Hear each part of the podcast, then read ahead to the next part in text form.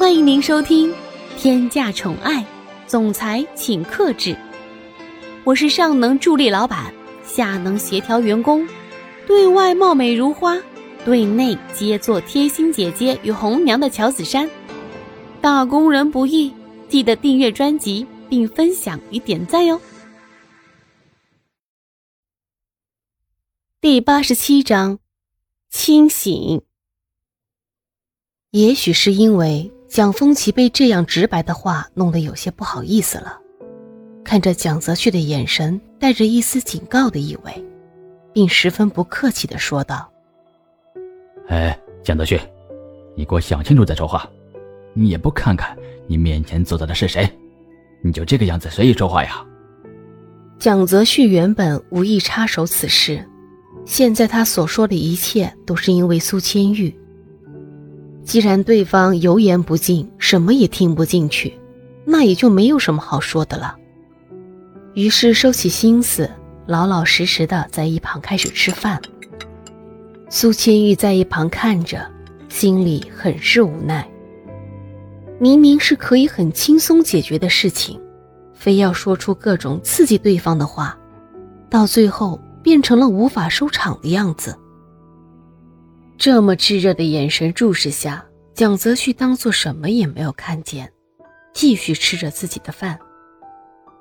苏千玉在一旁连忙打着圆场：“伯父伯母，蒋泽旭没有这个意思，他说话可能没有想太多，他也是。”话还没有说完，就被蒋风奇打断了。为了避免尴尬，蒋风奇不想再继续讨论这个话题，于是十分无奈的说着：“好了，这件事情你们就不用多问了。饭吃完了就赶紧回去吧，一晚上都没回家了，家里面肯定有事情要去处理。你们赶紧去处理自己的事情吧。”这样感人的话虽然没有什么别的意思。可听在有心人的耳朵里，就是那么的不中听。于是蒋泽旭想都没有想，带着怒火的说道：“你们这就赶我们走了？昨天也不知道是谁让我们留下来的。再说了，有什么事情我们一起解决，那才是最好的办法。你们这个样子藏着掖着，又有什么意义呢？”蒋母在此时突然意识到，也许是自己丈夫的言语不妥，惹蒋泽旭生气了，于是，在一旁充当着和事佬。好啦，既然这一件事情已经过去了，那就没有再去纠结的必要了。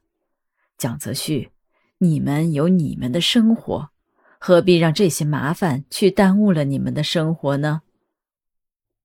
蒋泽旭原本还想要再说些什么。这个时候，突然出现一个声音。原本蒋泽流是在房间里睡觉的，但是客厅的声音实在是太嘈杂了，方圆百里都能听得很清楚。被吵到无法休息的蒋泽流没好气的说道：“哟，你们在讨论什么呢？有什么事情是可以跟我一起分享的吗？”听到声音。饭桌上的四人全部回头看向声音来处，只见蒋泽流身上的白色衬衣已经皱得不成样子了，上面的几个扣子还是解开着的，头发凌乱的像一个鸡窝，裤子也是松松垮垮的挂在身上。蒋母在一旁看着，十分的无奈，缓缓的说道：“泽流，你怎么现在就起来了？”头还痛不痛啊？要不要我让保姆给你熬一碗醒酒汤？以后啊，没事少喝点酒，要不然把身体喝坏了。对于蒋母的叮嘱，蒋泽流显得十分不耐烦。毕竟是已经这么大的人了，如果因为喝了一点酒就被自己的母亲说成这样，放在谁的身上都会感到十分的心烦。只见他啧了一声，伸出手。揉了揉自己凌乱的头发，缓缓地走到餐厅里，看着桌子上丰盛的午餐，想都没想就直接伸出手去拿东西吃。不过还没有伸到菜的旁边，就已经被一只筷子给打了下去。蒋风奇实在是看不惯蒋泽流这个吊儿郎当的形象，这个样子哪里像一个大义集团继承人的样子？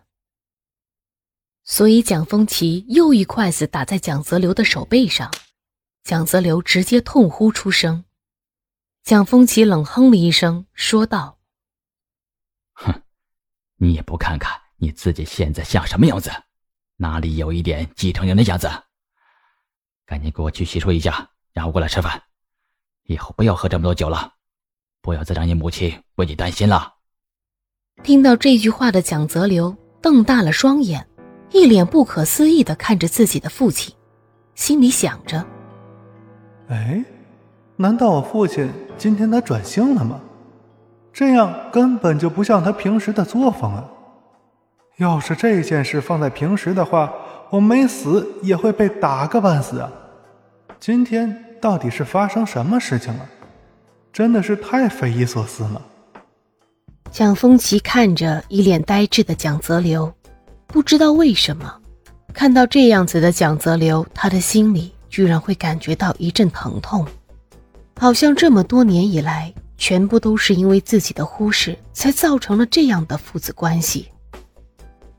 蒋风奇微微低下了头，用这个动作遮挡住了自己脸上所有的情绪。他在心里想着：“唉，看来以前真的是我对他关注太少了。”就连刚才说的话，他都会感到震惊。如果这不是缺乏关心的表现，那又是什么呢？而在一旁的蒋母在听到这句话后，也觉得十分的不可思议，也微微的低下头来，将自己脸上震惊的表情隐藏起来。亲爱的小耳朵们，本集已为您播讲完毕。记得订阅与分享哦，下集更精彩。